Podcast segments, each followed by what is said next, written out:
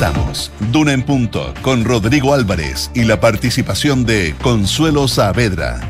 Auspicio de Invierte sin excusas con Ingebec Inmobiliaria. Compromiso Minero. Mazda BT50, diseñada para inspirar. De Fontana ERP y su ecosistema de gestión. E Inversiones Sura. Duna. Sonidos de tu mundo.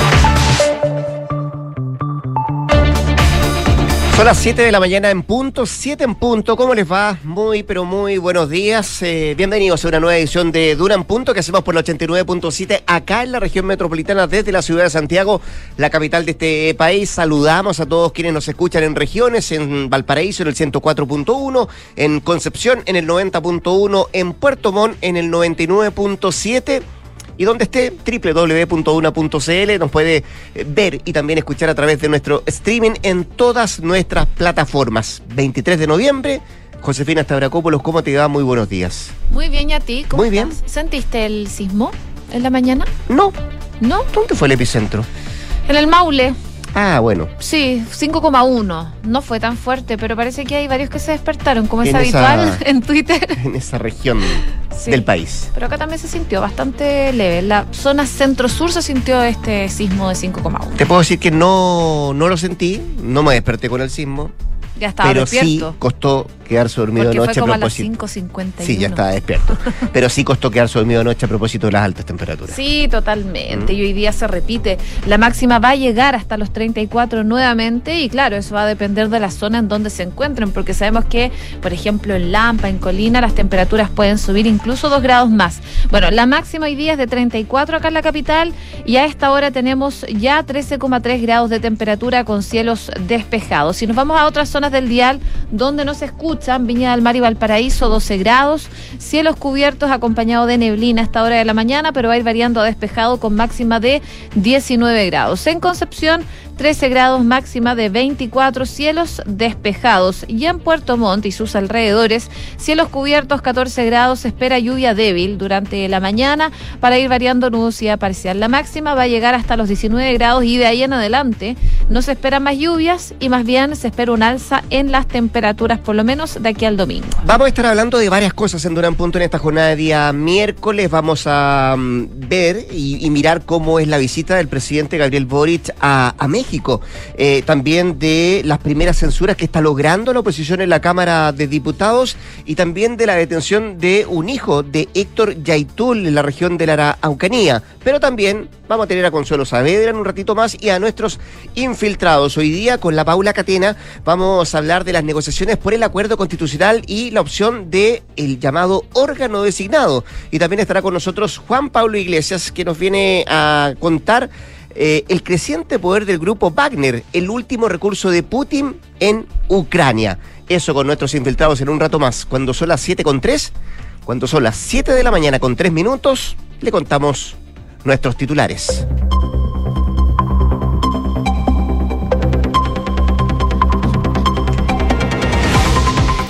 Gabriel Boric llegó a México en una visita truncada por la suspensión de la Alianza del Pacífico. El mandatario se va a reunir hoy con el presidente Andrés Manuel López Obrador.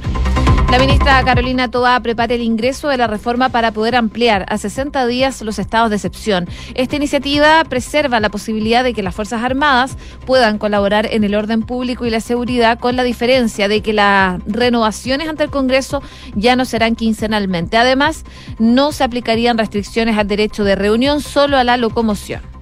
El gobierno ingresó 41 indicaciones a la ley de presupuesto en el Senado para reponer los recursos rechazados por la Cámara de Diputados. Mientras tanto, en la sesión de este martes, el Senado aprobó 17 partidas. La oposición logró la censura del diputado socialista Daniel Manucheri en economía e inició ya el proceso para remover a otras tres presidencias más. La solicitud de los partidos contrarios al gobierno logró siete votos a favor y seis en contra. Detuvieron a cinco personas por su presunta autoría en un doble atentado en Galvarino y uno de ellos se identificó como el hijo de Héctor Yaitul. La Fiscalía de la Araucanía señaló que la identidad de Palentaro Yaitul fue corroborada, digo, a través de un sistema biométrico, pero aún está sujeta a confirmación mediante huellas dactilares. El CERNAC va a oficiar a la Polar por una investigación de presunta venta de productos falsos. De ser efectivo que hubo venta de ropa falsificada, sería grave e inaceptable, subrayó el director nacional del servicio, Andrés Herrera. En noticias del mundo, una persona murió y 14 resultaron heridas en un doble atentado con bombas en Jerusalén. Ante lo sucedido, el primer ministro saliente, Yair Lapid, convocó una reunión de seguridad a las 12 horas para tratar la situación. El Tribunal Constitucional de Perú rechazó la moción de destitución contra Pedro Castillo. La instancia judicial frenó el tercer intento por parte del Congreso de sacar al mandatario del poder por presunta traición a la patria.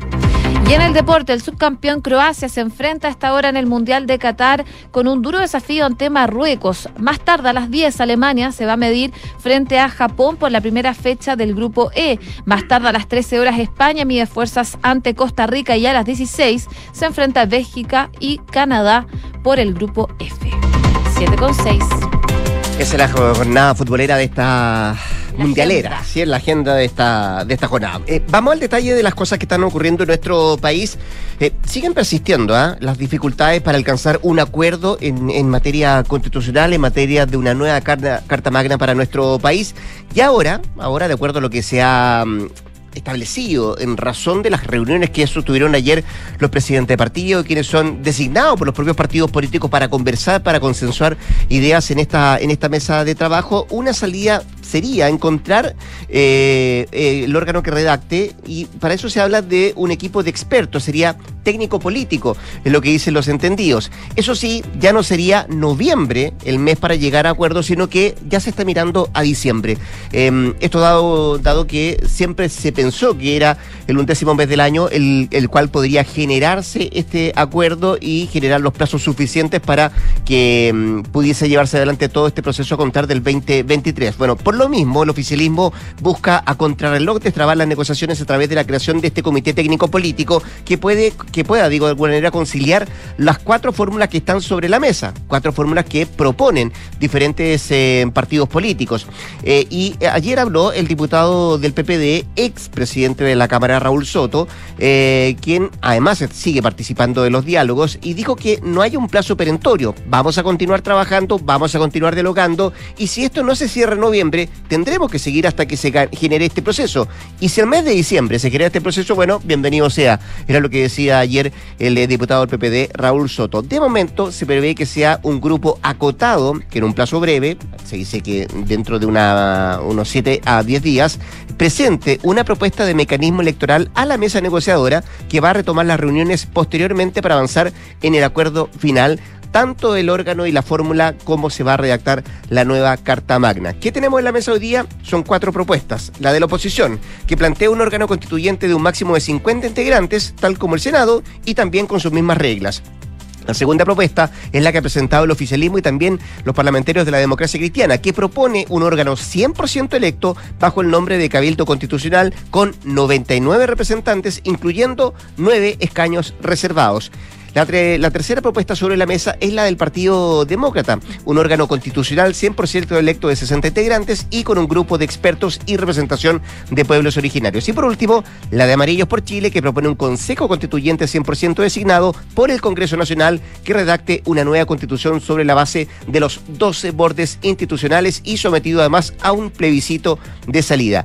Se van a tomar estas cuatro propuestas por este grupo de expertos técnico-políticos y ahí van a tratar de buscar la mejor fórmula, acercar posiciones, tomando en cuenta que hay algunos que quieren 99, que conformen este, este órgano redactor, y hay otros que parten solo desde 50 o como techo 50 integrantes. Por ahora, Josefina Stavrakopoulos, todo sigue en compás de espera.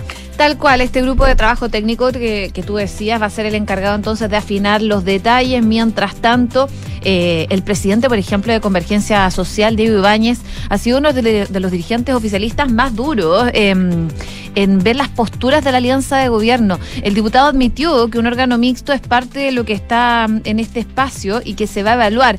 Pero pese a que varios de los negociadores siguen con la esperanza de que se cierre este acuerdo en noviembre, ayer parece que eh, no había no había tanta agua en la piscina. El diputado Lago Marcino sinceró el escenario y dice que espera que el acuerdo pueda llegar antes de Navidad. O sea, ya incluso se está pensando en diciembre para poder cerrar este acuerdo. Y pese a que en la reunión no se conversó los plazos, todo indica que el acuerdo se va a demorar más de lo que se tenía pronosticado y es parte de lo que se ve. Ahora, la próxima reunión entre los partidos va a depender entonces de las conclusiones que obtenga, como tú decías, este comité de experto electoral que va a comenzar a operar eventualmente a partir de la próxima semana. 7 de la mañana con 10 minutos. Estás escuchando Duna en punto. Vamos por un momento al Parlamento porque comenzó la ofensiva de los diputados de la oposición, los diputados del Partido Republicano y también del Partido de la Gente para censurar a las eh, presidencias de las diversas eh, comisiones de la Cámara de Diputados para generar, según argumentan ellos, un, eh, comillas, equilibrio político. Ayer el afectado fue el diputado del Partido Socialista, Daniel Manucheri, que presidía la Comisión de Economía. la solicitud de los partidos contrarios al gobierno logró siete votos a favor y seis en contra. Y en lugar de socialista quedó momentáneamente eh, el diputado Joaquín Lavín de la Unión Demócrata Independiente.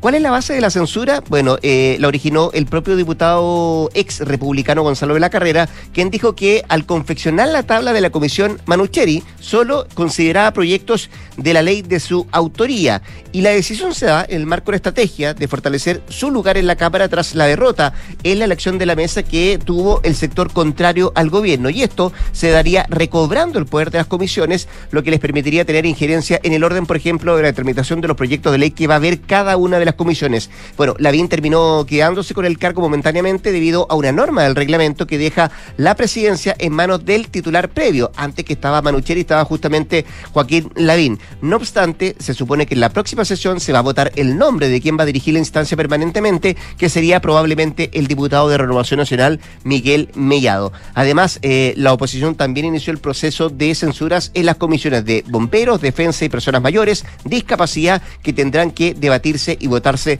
la próxima semana. No está para nada contenta la ministra de las Express, Analía Uriarte, a propósito de esta, comillas, arremetida que está haciendo la oposición con estas censuras a los presidentes de las comisiones de diferentes eh, comisiones de la Cámara de Diputados. Poco democrático, decía ayer la ministra. Eh, algunos presidentes de comisiones que mm, representan y son de partidos oficialistas también habían eh, hecho sentir su malestar en el caso, por ejemplo, de Carol Cariola, que ella se va a mantener como presidenta porque en esa comisión hay mayoría de diputados que son del oficialismo, no como ocurría en economía y por eso la censura que fue aceptada y votada a favor por parte mm, de los parlamentarios de la oposición en contra de, de Manucheri porque ahí tenía mayoría la, oposición. Vamos a ver qué es lo que pasa en las próximas semanas, sobre todo con las otras censuras que están viendo los propios parlamentarios, pero además lo que se plantea de parte de la oposición es que si esto sigue así, continúan, no descartan ir por la censura al presidente de la Cámara, Vladimir Mirosevic. Vamos a ver qué piensa el presidente Gabriel Boric. A lo mejor le preguntan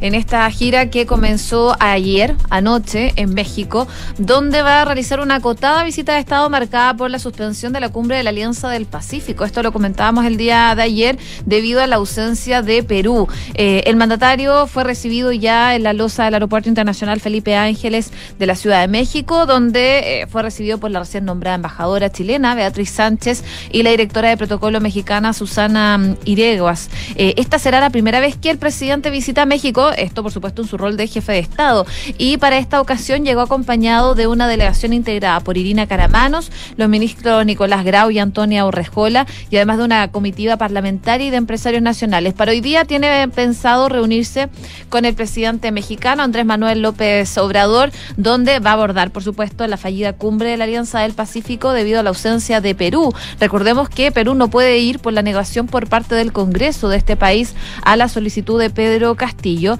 y a esto eh, el presidente Boric comentaba que le parecía lamentable que disputas internas a las cuales no corresponde profundizar limiten la posibilidad de un país hermano de América Latina de poder participar en estas eh, instancias que son importantes. Bueno, para hoy día tiene la reunión con Andrés Manuel López Obrador, el presidente Boric, pero antes va a comenzar su agenda con un desayuno con empresarios mexicanos a eso de las ocho y media hora local. Em, cortita esta gira, eh, dura hasta el jueves en la noche. Entiendo ya regresa el, presidente Gabriel eh, Boric y además em, Beatriz Sánchez, que es la eh, designada embajadora chilena en México, también eh, es parte de esta, de esta misma gira, pero entiendo regresa de inmediato también. Beatriz Sánchez se va a asentar definitivamente en Ciudad de México eh, a fines de diciembre, los primeros días de enero, de acuerdo al calendario cronograma que tiene mm, establecido la futura embajadora de Chile en ese país. Siete de la mañana con 15 minutos. En Duna en Punto le tomamos el pulso a la economía. La UEF el día de hoy 34.771 pesos. El dólar en números rojos por lo menos cerró en rojo ayer 925 pesos. Vamos a ver cómo se mueve hoy. El euro 961 pesos a la baja. El IPSA 5.294 puntos en rojo y el cobre 3,62 dólares la libra. Revisamos lo que trae la prensa económica. Eh, hoy día Pulso destaca, barómetro de la Universidad Andrés Bello, economía chilena está en su peor momento desde junio del año 2020. También destaca en otros titulares eh, Pulso, reforma previsional. A los afiliados con rentas mayores a 1.100.000 pesos se les va a registrar menos del 6% que aporten. Es otro de los titulares que destaca Pulso. Miramos también lo que trae el diario financiero, reforma tributaria, comisión aprueba que el Servicio de Impuestos Internos pueda fiscalizar a contribuyentes en otros territorios. Diputados de la Comisión de Hacienda visaron el artículo que establece la multijurisdicción de este organismo. La instancia despachó la mayor parte del capítulo. Es eh, el principal titular que destaca hoy día en economía, el diario financiero.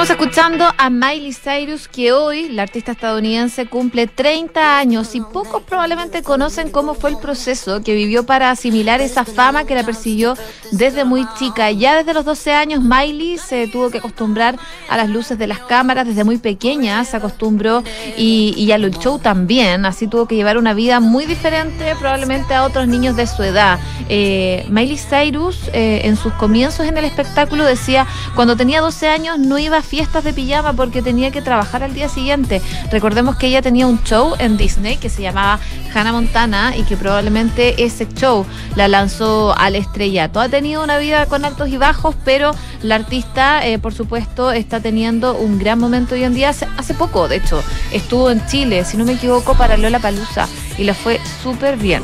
Así que con Miley Cyrus, que cumple 30 años, el día de hoy. Jovencísima, pues, la norteamericana. Y ha tenido una vida tan. Hasta estuvo comprometida, se separó. no, sí ha pasado por todo. Alto y bajo, diría Alto y bajo. Con solo 30 años. Eh, pero esta canción es de Stevie Nicks, ¿no? Sí, es que ella hizo su último disco como un mm. cover. Varios covers. Ah, perfecto. Ya, pues con la música de Miley Cyrus nos vamos al corte comercial. Josefina Stavrakopoulos Vuelve a las 8 de la mañana para actualizarnos informaciones. Eh, antes de la pausa, un par de consejos. Inversiones Sura presenta Sura Summit 2022 con Simon Sinek. El poder de tus decisiones crea futuro. Es este próximo 6 de diciembre en un evento exclusivo para clientes Sura Inversiones. Más información en inversiones.sura.cl. Hoy la seguridad es un tema que nos importa a todos. Por eso contrata Verisur, la alarma capaz de actuar antes que lleguen las fuerzas de seguridad. Calcula online en verisur.cl. Activa Verisur, activa tu tranquilidad. Saludamos también a Mazda, Mazda BT50, una pickup 4x4 diseñada para inspirar tanto como tú. Mazda Fila Live y conecta la gestión de tu empresa con Sapiens CRP y tu área de gestión de personas con Senda. Ambas soluciones de Defontana y su ecosistema de gestión empresarial. Integra todos los procesos de tu compañía en defontana.com. 7 con 19 eh, minutos, nos vamos rápidamente a la pausa comercial. Todavía nos queda mucho más que revisar acá en Punto. Quédese en la 89.7.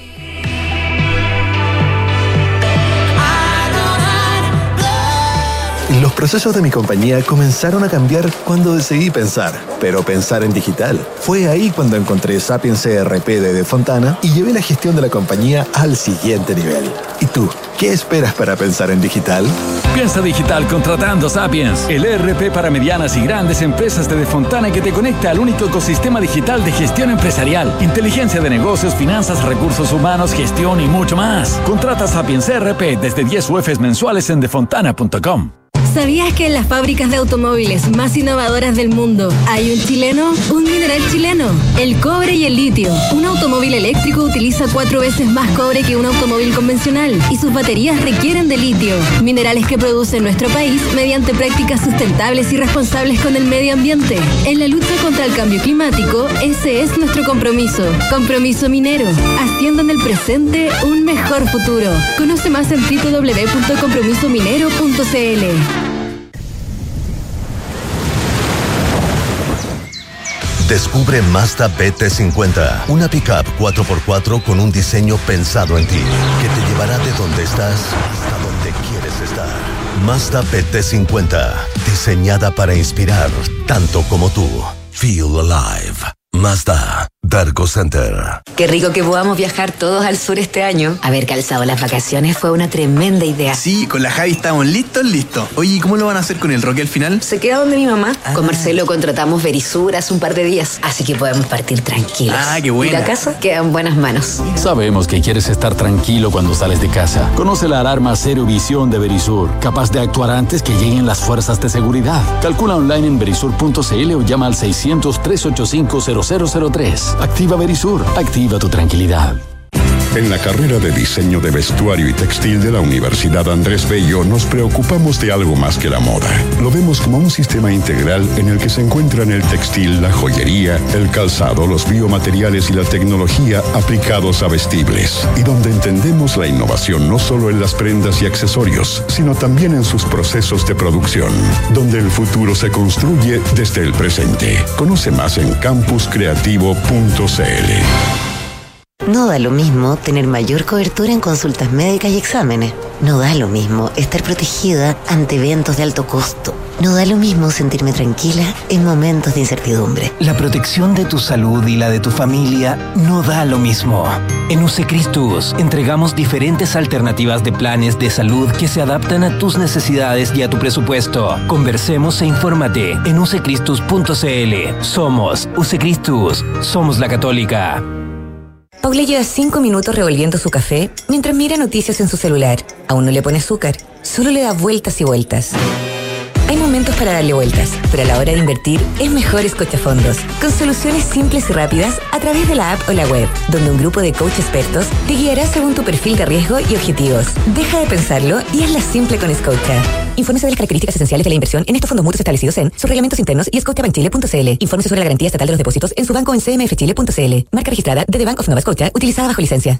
Inversiones Sura presenta Sura Summit 2022 con Simon Sinek, escritor y autor de los libros Start With Why y Leaders It Last y protagonista de una de las charlas TED más escuchadas de la historia. Este 6 de diciembre en un evento exclusivo para clientes de Sura Inversiones. No te pierdas esta experiencia única en la que Simon Sinek conversará sobre cómo nuestras buenas decisiones de hoy crean un mejor futuro. Más información en inversiones.sura.cl.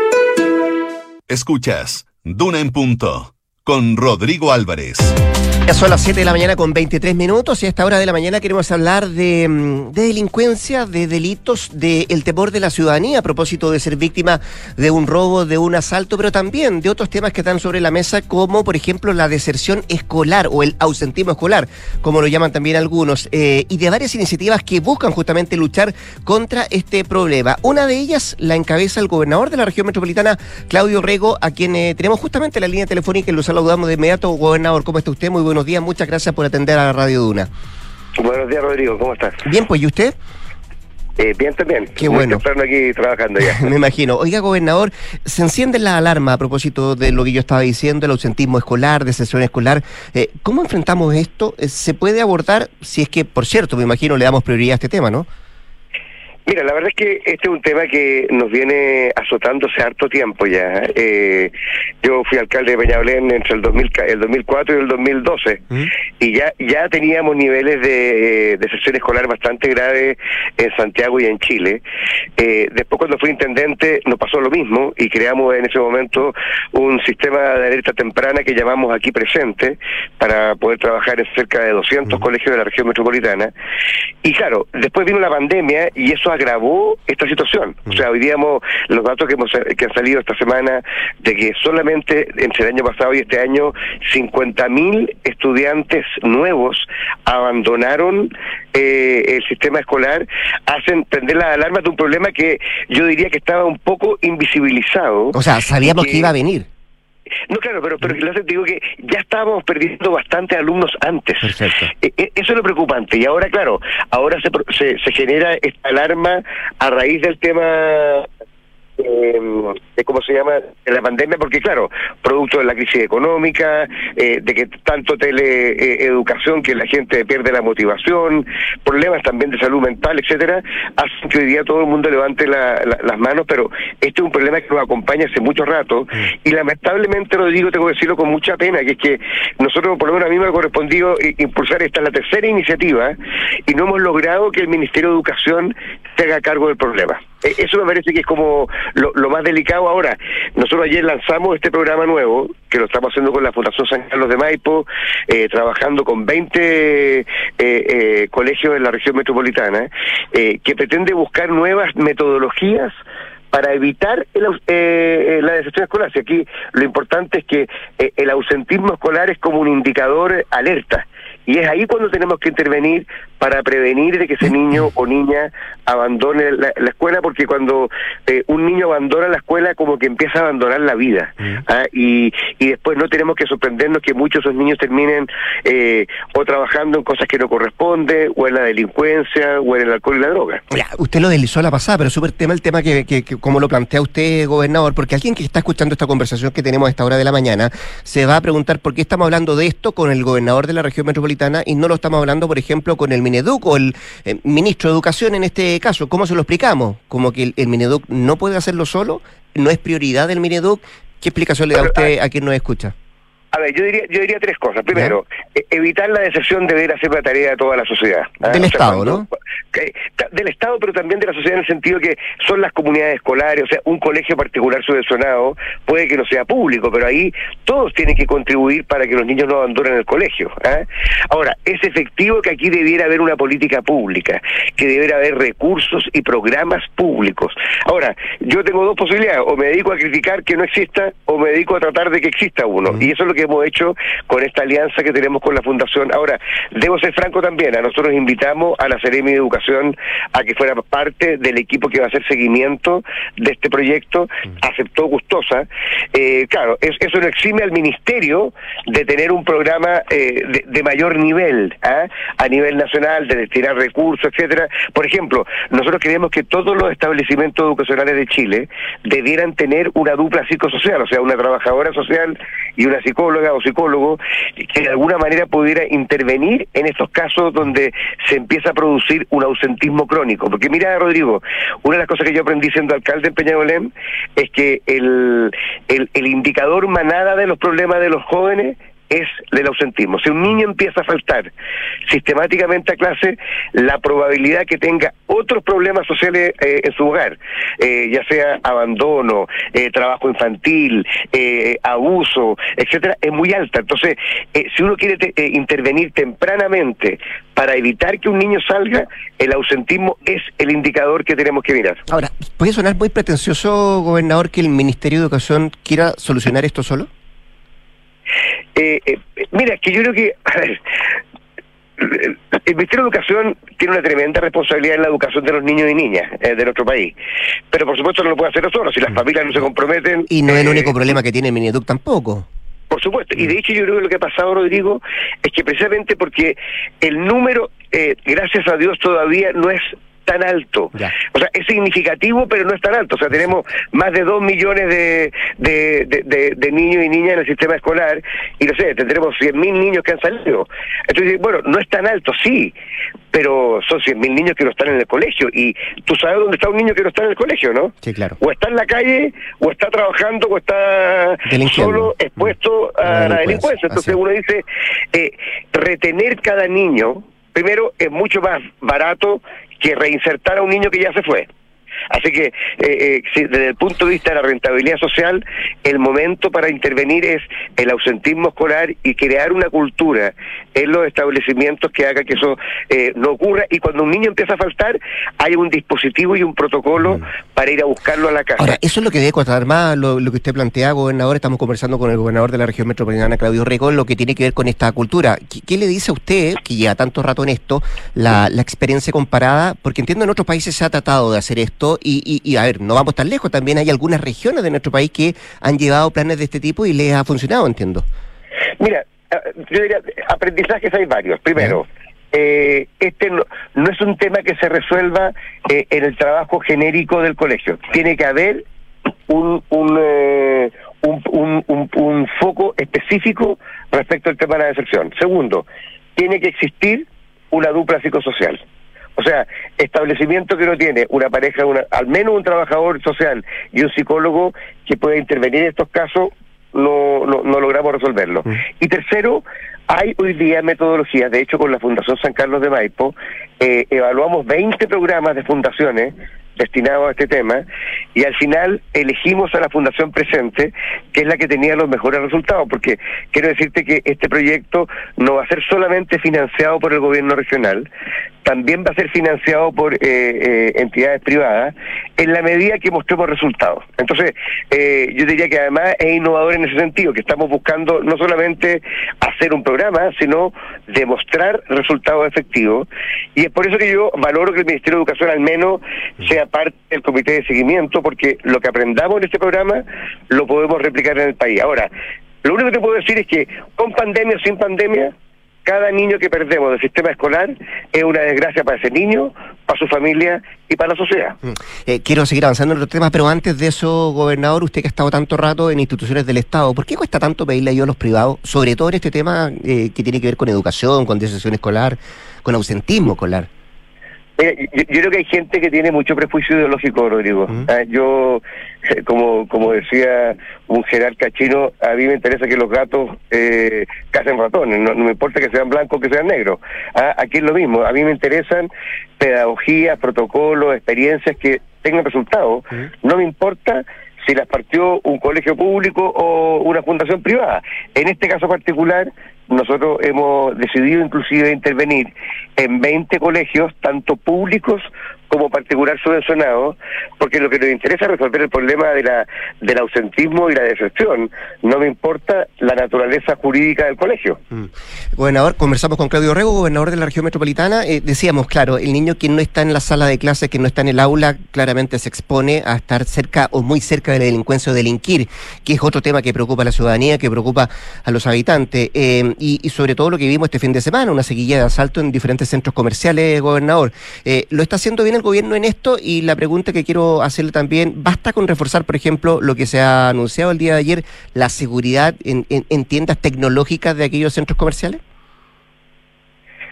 Ah, yo te diría que este es un gobierno que partió partió minimizando la gravedad del problema de la seguridad y actitud que ha ido cambiando con el tiempo. Ah, yo valoro mucho la llegada de la ministra Toa al gobierno, porque siento que ella le, le ha puesto como la relevancia eh, y la magnitud que tiene este fenómeno, que no es solo un número, un problema de número de delitos, Rodrigo. ¿ah? Muchas veces se debate si hay más o menos delitos. El problema es qué tipo de delitos. la, violencia que aumenta, claro, ha aumentado el homicidio, la violencia y los delitos también. Bueno, segundo, el uso de armas de fuego. Tercero, el crimen organizado. Mm. Entonces yo te diría que ahí claramente hay un tema de gravedad en lo que estamos viviendo que se demuestra en cosas como la que vimos el fin de semana. Eh, no es lo mismo lugar robar en lugar deshabitado que robar en un mall lleno de personas. Te das mm. cuenta con armas de fuego. Ahora, eh, nosotros como gobernadores regionales le propusimos al, al gobierno algunas cosas eh, primer, por de pronto un pacto nacional eh, por la seguridad que la ministra Tobá recogió, pero tenemos que ver también avances más rápidos en esa materia. Mm. No puede ser una lista de supermercados de 25 mil medidas, tienen que haber medidas súper específicas eh, de reforzamiento de la policía, de, sacar algunos proyectos de ley que llevan mucho tiempo en el Congreso, por ejemplo, eh, lo que dice relación con eh, el crimen organizado, eh, el tema del robo de la madera en el sur. aquí tiene que haber señales súper claras, por ejemplo, en materia de, de, prisión preventiva o de libertades condicionales, nosotros creemos que delitos con armas de fuego y delitos donde haya homicidio involucrado no debieran tener libertad provisional, punto. Deberían tener prisión preventiva. Eh, y ese tipo de medidas concretas que den una señal clarísima, sobre todo, por ejemplo, a las personas que están hoy día eh, cometiendo delitos a través de menores de edad para evitar las sanciones penales. O sea, aquí tenemos que ir generando una, una señal como sociedad de que no vamos a tolerar eh, no solamente el uso de armas de fuego, para lo cual hay que implementar una ley que se acaba de aprobar en el Congreso, sino que también que vamos a respaldar a nuestras policías y vamos a coordinar la labor no solamente entre fiscalía y policía. Oye, los gobiernos regionales en el país estamos invirtiendo cientos de miles de millones de pesos y sin embargo no estamos en la mesa donde se disputen las políticas de prevención. ¿Y por qué no? Bueno, eso, bueno, porque la ley lamentablemente quedó mal hecha y se le entregaron todas las facultades a un delegado presidencial, que a mi juicio tiene que desaparecer, eh, pero no se le entregó ningún peso. Entonces, Mm. los que tenemos la billetera no tenemos las facultades. Lo que le hemos dicho al, al presidente de la República, y él dijo que lo iba a hacer, era que se nos diera la misma facultad que se les dio a los alcaldes hace cerca de eh, ocho años, que es la de ser los líderes de la prevención del delito en las regiones, porque de verdad tenemos un rol de coordinación y también los recursos para hacerlo. Ya, pero por ahora se choca con el delegado presidencial. Obvio, y, y- y lamentablemente, más allá de la relación personal que uno pueda tener, y yo trato que sea lo mejor posible con la delegada de Santiago, eh, eso genera confusión. ¿Y eso es genera es eso es genera- recíproco, gobernador? por- perdón, y genera problemas de coordinación. O sea, eh, es complicado para mí coordinar a las policías en un, no sé, por ejemplo, un- ayer estuve en Loprado, en todo lo que tiene que ver con la prevención del delito en Loprado, eh, si es que eh, la delegada está convocando una reunión a la misma hora con los mismos actores. Eh, eso le iba a preguntar, ¿es recíproca esta buena relación? De parte suya me dice que sí, de parte de la delegada. Pregúntale a ella. Pero yo, yo por lo menos vo- voy donde me invitan. Ya. Claudio Rego, el gobernador de la región metropolitana, conversando con Radio Una esta mañana. Gracias, gobernador. Que esté muy bien, ¿eh? Un abrazo, buen día. Igualmente, chao. buen día. 7 de la mañana con 36 minutos, nos vamos a la pausa. Invierte sin excusas con Ingebec Inmobiliaria. Ahora te ayudan a comprar un departamento en verde o con entrega inmediata, pagando el pie hasta en 48 cuotas sin intereses. Descubre este y más beneficios en ingebecinmobiliaria.cl. En la lucha contra el cambio climático, Compromiso Minero tiene como objetivo aportar con los minerales necesarios para hacer frente a este desafío mundial y así también ayudar al planeta. Conoce más detalles en compromisominero.cl. Pausa comercial y al regreso, Paula Catena, Juan Pablo Iglesias y Consuelo Saavedra en nuestros infiltrados que se vienen acá en Durán Punto. ¿Tus inversiones están creando el futuro que quieres? Sí, y no solo el mío, también el de mi familia. ¿Tu patrimonio está protegido? Sí, porque elijo asesorarme con expertos. El poder de tus decisiones crea futuro. Por eso en Inversiones Sura te asesoramos con soluciones personalizadas y con la mayor oferta de inversión del mercado. El poder de tus decisiones crea futuro. Sura.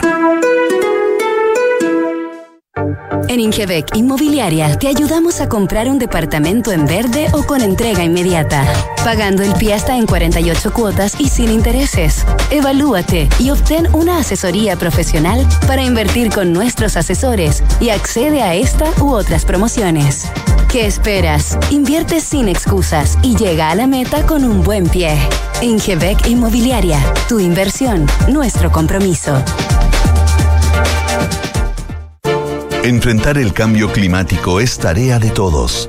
Duna, por un futuro más sostenible.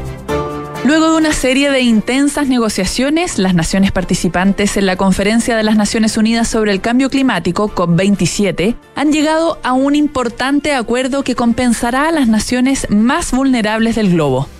Los países reunidos en el evento acordaron que se creará un fondo para reparar a aquellos más afectados por las pérdidas y los daños causados por la emergencia climática y que paradojalmente menos han contribuido a él. Si bien este acuerdo supone un gran avance, la COP27 apenas avanzó en otras temáticas claves, como la eliminación progresiva de los combustibles fósiles y un lenguaje más estricto sobre la necesidad de limitar el calentamiento global a 1,5 grados centígrados.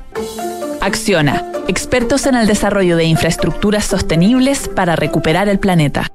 Qué rico que podamos viajar todos al sur este año. Haber calzado las vacaciones fue una tremenda idea. Sí, con la Javi estamos listos, listos. Oye, ¿y cómo lo van a hacer con el Roque al final? Se queda donde mi mamá. Con Marcelo contratamos Verisur hace un par de días, así que podemos partir tranquilos. Ah, qué buena. Y la casa queda en buenas manos. Sabemos que quieres estar tranquilo cuando sales de casa. Conoce la alarma Cero Visión de Verisur, capaz de actuar antes que lleguen las fuerzas de seguridad. Calcula online en verisur.cl o llama al 600-385-0003. Activa Verisur, activa tu tranquilidad. Y con ustedes, el profesional del año. Felicitaciones, estimado, muy merecido. Queremos saber en qué se va a gastar este gran premio. Gracias, gracias. Bueno, con esto por fin voy a poder comprarme el auto. ¡Comprar! ¡No! ¡Pero cómo tan bueno! Se parte de la nueva experiencia de tener un auto. Suscríbete a smarticar.cl sin hacer trámites, pagar mantenciones, patente ni seguros. Smarticar. Comprarse un auto no es smarty. Quítale el bono, porfa. En la Universidad del Desarrollo, el futuro está más cerca. Contamos con la mejor tecnología en laboratorios y salas de clases para que experimentes nuevas formas de aprender. Podrás acceder a intercambios y doble grado en prestigiosas universidades extranjeras y mientras estudias te incorporarás tempranamente al mundo laboral. Universidad del Desarrollo, acreditada en nivel de excelencia por seis años en todas las áreas. Decide, desarrolla, impacta. Jefe, dígame. ¿Sabe usar los excedentes Sense para capacitar a los trabajadores? Chupaya, ¿me pilló? Mandomedio.com, pues jefazo. Capacítate ahora en cómo usar tus excedentes Sense y no los pierdas. Infórmate en mandomedio.com. Gracias, Mandomedio. Solicitud de digitalización completada. Actualizando en 3, 2, 1. En Scotia Empresas somos el primer banco en digitalizar los contratos de pagos masivos para que puedas vivir una experiencia 100% digital con tu empresa. Descubre todo lo que necesitas en una sola plataforma, que está siempre en constante evolución para brindarte un servicio online, sin trámites, sin papeleo y sin ejecutivos. Scotia, impulsando posibilidades para ti y tu negocio. Infórmese sobre la garantía estatal de los depósitos en su banco o en www.cmfchile.cl. Marca registrada en The Bank of Nova Scotia, utilizada bajo licencia. Escuchas Duna en punto. Duna 89.7.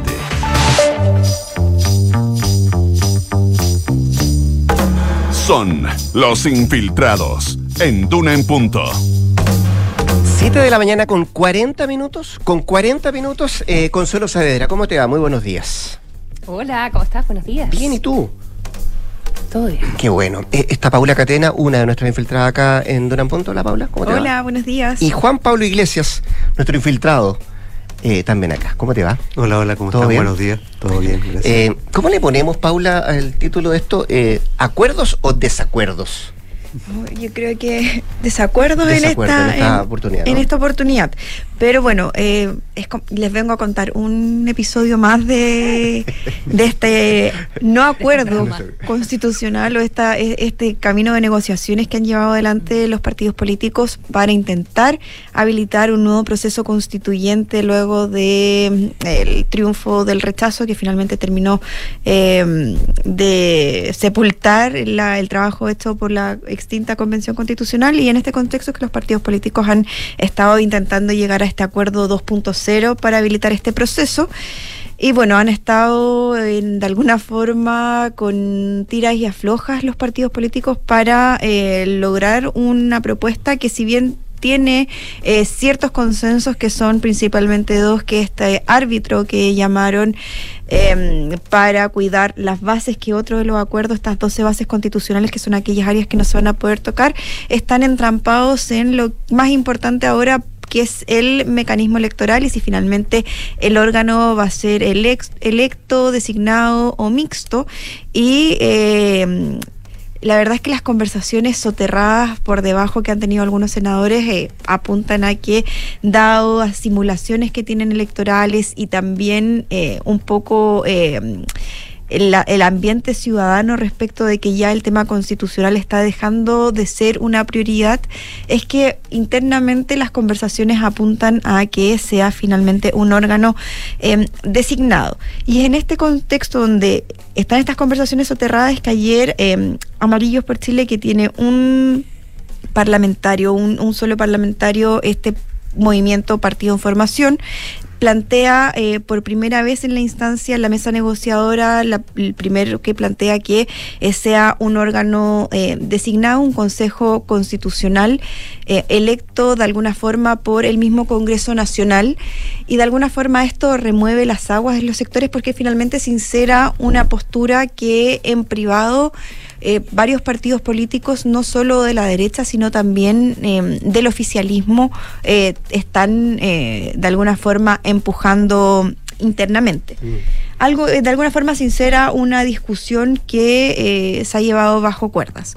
Y en ese contexto es que, eh, de hecho, en la reunión, según presentes, el, eh, la UDI dice que, bueno, que es una, es una alternativa que, que van a estudiar, que no les parece mal, que podrían em, de- tantear ese camino en un contexto donde también hay eh, cuatro propuestas sobre la mesa, que es, bueno, la propuesta de Chile Vamos, que es la que públicamente hizo, que es un órgano elegido por 50 personas, eh, que sea bajo las mismas condiciones Un que... órgano elegido de 50 personas. Claro, de 50 personas elegido por, eh, o sea, de 50 personas eh, y que, eh, que tenga la participación de expertos. Y esto que sean elegidos igual que eh, los senadores. Esas como... eh, Con las mismas reglas, ¿no? Con las mismas Sí. reglas para no tener que innovar en cuanto al mecanismo eh, electoral. Eso por un lado versus la propuesta oficialista que plantea un órgano electo con eh, 99 integrantes, nueve de ellos escaños reservados. También está la propuesta sobre la mesa de los demócratas, que es otro partido en formación, que plantea un órgano electo de 60 personas y bueno, ahora esta propuesta de amarillos, que es un órgano em, designado. Y en este contexto es que ayer em, las colectividades, algunos lo decían ya incluso eh, con sarcasmo, decidieron o acordaron crear, conformar un comité técnico con em, apoyo de los expertos de cada partido para un poco encauzar y ver dentro de estas alternativas cuál es O sea, la que Las cuatro posturas a la juguera y a ver qué sale. Claro, pero eh, en verdad está, están ganando tiempo los partidos porque ya eh, los expertos, o sea, cada partido está trabajando con su grupo de expertos y lo que, han, lo, lo que le han recomendado a los expertos finalmente es lo que han llevado a las mesas, a las mesas nego- negociadoras. Finalmente, ahora lo que va a hacer es que, bueno, se van a ver las caras de estos, de estos expertos de cada colectividad para eh, seguir eh, negociando en un acuerdo que para el oficialismo y que el propio gobierno también ha eh, aumentado la presión para sellar un acuerdo. Hemos visto cómo el propio presidente Gabriel Boric hizo un llamado eh, hace unos días. Lo mismo hizo la ministra Vallejo durante la jornada de ayer, un poco para poner el pie en el acelerador y cerrar eh, las tratativas. Y también eh, veíamos eh, en una nota que se publicó durante el fin de semana de la tercera que el oficialismo aspiraba a sellar un acuerdo esta semana para despejar eh, el tema constitucional que de alguna forma se ha vuelto una carga para el Ejecutivo y para el oficialismo en un contexto en que quieren poder desplegar su propia agenda. Oye, y aquí la preocupación obviamente es por cuánta representación, eh, por cuántos integrantes tendría cada uno de los partidos, de las fuerzas políticas en el órgano que, que redacte eventualmente. Pero me imagino que la preocupación es por el caudal electoral que pudiesen tener aquellos partidos que no están sentados en la mesa, ¿verdad? Que son Eh, claro, los es que y el PDG. Justamente los partidos que no están sentados en la mesa son el motivo de preocupación para los partidos de alguna forma ahora tradicionales, en el entendido que sus simulaciones muestran que eh, esos partidos, el PDG y los republicanos, tendrían un mejor desempeño electoral en caso de que se hicieran las elecciones, por ejemplo, en abril próximo o, o- o mayo. Entonces, los cálculos, ahí lo que está primando son los cálculos electorales, de que finalmente no terminen eh, saliendo eh, para atrás de alguna forma y en el caso del oficialismo cargando con una nueva derrota electoral que ya viene, eh, que fue bastante dura, que fue con el plebiscito, donde les, les- Pero, les ah, costó claro, pero no es solo que, en el fondo, perdona que interrumpa, no, no, no es solo que eh, a Dignidad esté preocupada respecto al desempeño que pudiese tener eh, Chile Vamos. Eh, No, ellos están preocupados- También le preocupa el PDG Claro. republicano. Sí, o sea, no, no es solo no es solo la preocupación oficialista, si esto es, es tanto de los partidos de Chile Vamos que de alguna forma se les puede meter por el lado el Partido Republicano y el PDG, sobre todo porque no saben todavía, no tienen a, cier- a ciencias ciertas eh, que, cómo se comporta el electorado, sobre todo del PDG, que es más, eh, creen eh, volátil y tampoco, eh, más allá de las simulaciones que, que hay o que tienen, que manejan, tampoco tienen con certeza de cuál es el impacto real que pueda tener en, en futuras elecciones, pero sí saben que al menos hay un descontento de la ciudadanía respecto del proceso electoral, o sea, del proceso constituyente y que eso puede repercutir en, futuras elecciones. Y, y, y esto, eh, si, es que, si es que no fuese una convención o, o un cabildo o lo que sea completamente electo, ¿ya, ¿ya se dejó de discutir si este proceso es parte del proceso inicial? Porque recordemos que en el plebiscito de entrada, donde todo esto comienza, Eh, el año 2020, eh, 79% dijo que quería convención, no convención mixta. 21% decía convención mixta. Bueno, el sector del oficialismo, sobre todo en Apro Dignidad, ellos defienden eh, ese plebiscito, de que de alguna forma ese plebiscito sigue vigente y por lo mismo también se han mantenido con esta idea de que sea 100% electo para respetar em, de alguna forma... Pero por abajo parece que no.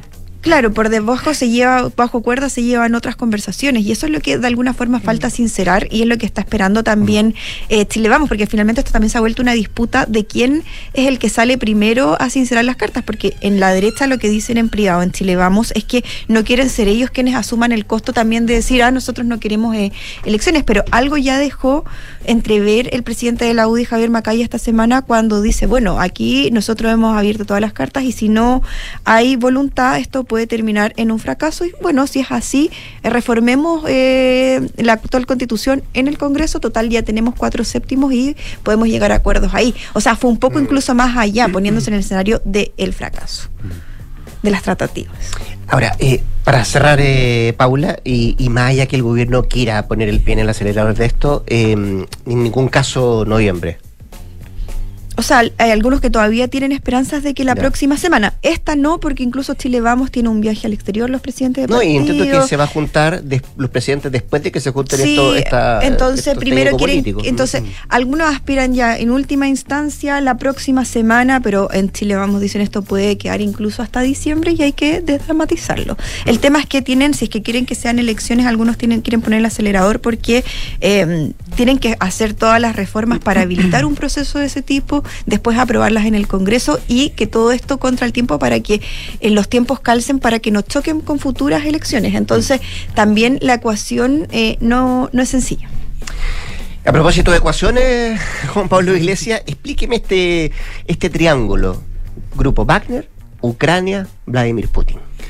Eh, sí, el grupo Wagner del que alguna vez hablamos acá, que es eh, un grupo de militar de mercenarios, digamos, eh, eh, ruso, creado por esta, por Yevgeny Pigoshin, que es el, el, el que le, a quien llaman el chef de Putin, porque está, estuvo a cargo, está a cargo de, de todas las, eh, eh, servicios de catering e incluso ha tenido un montón de contratos con las escuelas en Rusia para entregar alimentos, con las, eh, las Fuerzas Armadas también para, para entregar alimentos, por lo tanto es una figura que se ha hecho bastante millonaria en estos años por su cercanía con Putin y en su principal eh, negocio este, estos servicios de catering o de alimentación.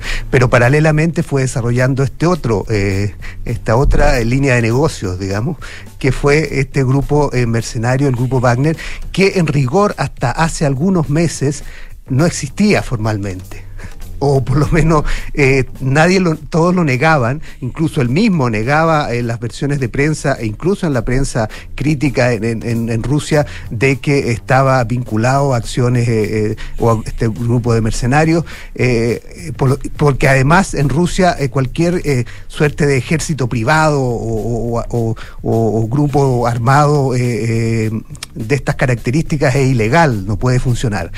pero sin embargo, y eso da cuenta del creciente poder que está teniendo en Rusia. Eh, en el último tiempo, especialmente a partir de septiembre pasado, eh, se empezó a, transparentar eh, la existencia del grupo Wagner y él mismo, Prigozhin, empezó a tener un rol mucho más activo, mucho más presente, que da cuenta del poder que está teniendo y cómo finalmente, y en esto se vincula con Ucrania, cómo finalmente está siendo el último, la suerte de, último resorte o el último apoyo que tiene o que está usando Putin en, una guerra que no le está saliendo bien y donde eh, el grupo Wagner está teniendo un rol cada vez más activo en, ese, eh, proceso eh, y tanto militarmente como políticamente. Digamos. Algunos incluso han, algunas versiones de prensa rusa y de medios críticos plantean que incluso Prigozhin está teniendo una mayor influencia en Putin que el propio ministro de Defensa y que incluso el canciller Lavrov, porque la relación entre ellos data de, de comienzo del, del,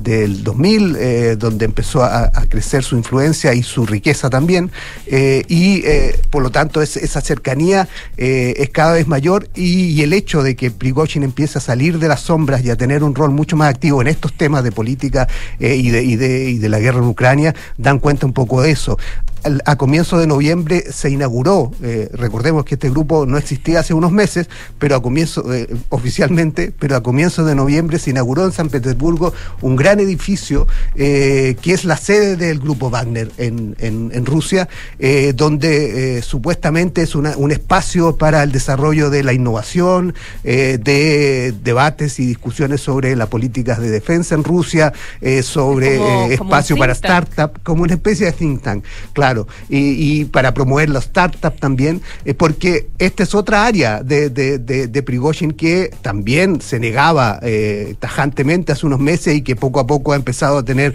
eh, a ser transparentada, que es el rol que él ha tenido en, en todas estas eh, intervenciones en elecciones de Occidente, en Estados Unidos, en Europa, a través de las redes y de Internet. Y, y esta famosa granja de trolls que, que muchos medios, eh, eh, sobre todo en Estados Unidos, hablaban eh, hace, unos, hace unos años, después sobre todo de la elección en que salió elegido Trump. Bueno, Prigozhin reconoció hace unas semanas que, que él había influido, que estaban, habían influido en elecciones y iban a seguir influyendo en elecciones, libremente, digamos, asumiendo ese, ese, ese rol como un, como un éxito en su, en, su, en su carrera, digamos. Por lo tanto, también eso da muestras de que, de que Prigozhin está teniendo cada vez más influencia, influencia que se sostiene en gran parte en el rol que está teniendo el grupo Wagner en Ucrania y el rol que está teniendo el grupo Wagner en otras áreas de influencia de, de Rusia, especialmente en el norte de África, en Mali, eh, eh, es un actor central eh, en, en lo que está pasando ahí. Eh, eh, Rusia está eh, logrando muchos acuerdos con, militares con, con países del- del norte de África y ahí el grupo Wagner es probablemente su punta de lanza.